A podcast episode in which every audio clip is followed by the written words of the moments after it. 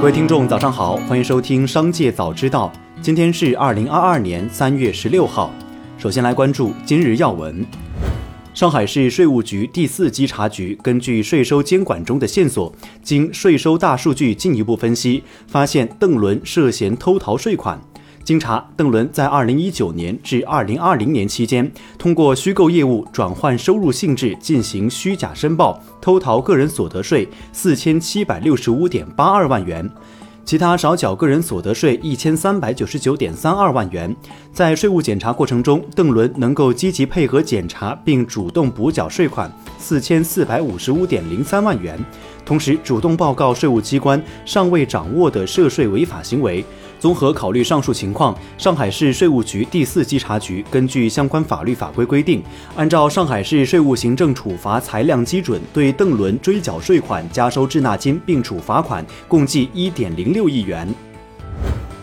在三月初的一场酒水专场直播中，知名演员潘长江在屏幕前卖力推销茅台虎年生肖酒，并放言：“我和茅台董事长认识十几年了，昨晚我把他灌醉了，让他签合同给我定价权。”然而，一位接近茅台的人士表示，所谓潘长江认识茅台董事长十几年，喝酒把他灌醉，基本就是赤裸裸的谎言。而潘长江自转型网络主播卖酒后，更是争议不断，屡屡踩在红线边缘。再来关注企业动态，针对外界高瓴资本因亏损超三百亿美元被清算传闻，高瓴资本相关人士回应称，谣言。按照 SEC 最新公布的十三 F 报表，我们美元基金在美股上的持仓一共六十亿美元左右，不可能亏损达到三百亿美元。美国证监会网站显示，截至二零二一年四季度末，在美股市场共持有七十六只个股，持仓总市值约六十四点七二亿美元。三月十五号，星巴克中国发文回应出租屋产假星巴克外卖达七百二十九单事件，公司已经关注到相关市场监管部门打击制假黑窝点，通过外卖代购店铺销售假冒星巴克饮品的媒体报道，星巴克积极参与了该案件的调查，协助相关部门坚决打击制假不法行为。假冒伪劣食品不仅侵害了公司品牌声誉，更伤害了消费者的健康安全。公司将继续配合政府部门净化市场。环境。今日，神州租车发布公告称，将以现金购买方式邀约提前赎回2022年5月到期的一亿美元优先债券，意向价格为票面金额的百分之九十八到百分之九十九，高于现行市场价。据了解，此举是神州租车继二零二一年十月二十八号回购本金九千二百九十八点五万美元后，在不到半年时间内第二次启动美元债提前赎回动作。若完成此举，一亿美元回购，神州租车代偿票据本金总额仅剩一点七九亿美元。报道称，盒马 CEO 侯毅在朋友圈向叮咚买菜开炮，称叮咚买菜估计马上要爆仓，靠投资方的资本无序扩张、价格补贴赢得市场是不长久的。此外，侯毅还配了一个盒马侯毅连续炮轰叮咚，投资人和创始人都回应了的视频。叮咚买菜创始人兼 CEO 梁昌林曾表示，自己并不善于打嘴仗，没有把竞争看得很重，认为和而不同。对于叮咚来说，最大的竞争是能不能满足用户需求以及为消费者服务。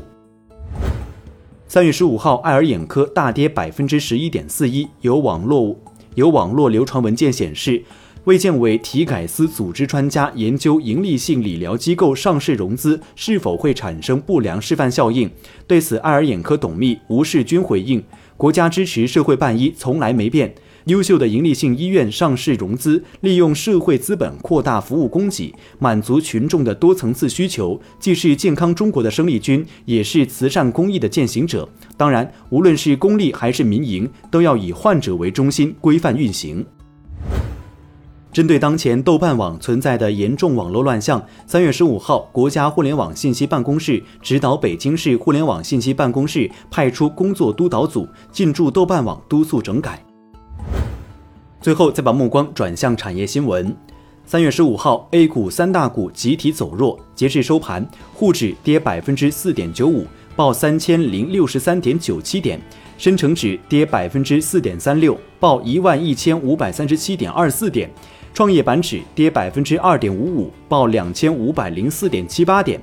盘面上，煤炭、房地产、钢铁、石油、电力等行业板块跌幅靠前。日前，部分隔离险产品即将停售的消息在朋友圈刷屏，多位销售人员称预购从速，过时下架。随后，记者在调研中发现，不少保险销售平台还以此为噱头，展开限时营销。疫情以来，不少保险公司顺应市场变化及客户需求，在承担意外责任的同时，扩张了保险责任，包括因疫情防控政策而导致的强制隔离等。触发理赔条件后，保险公司以津贴形式进行经济补偿，盈利情况不佳、赔付率较高，或是隔离险产品下架的原因之一。三月十四号晚，万通创始人冯仑在社交平台上曝光买房如何避免踩坑，应该特别注意商家的宣传，包括对产品的介绍，中间会有很多小的坑，比如先涨价再打折，实际上没少付钱。另外还会有一些虚假宣传，比如对环境的描述有夸大的地方，有些配套设施都是规划中，而不是你现在买了房马上就能享受到的。当然，还有计算方法，像按揭贷款怎么还等。以上就是本期《商界早知道》全部内容，感谢收听，下次再见。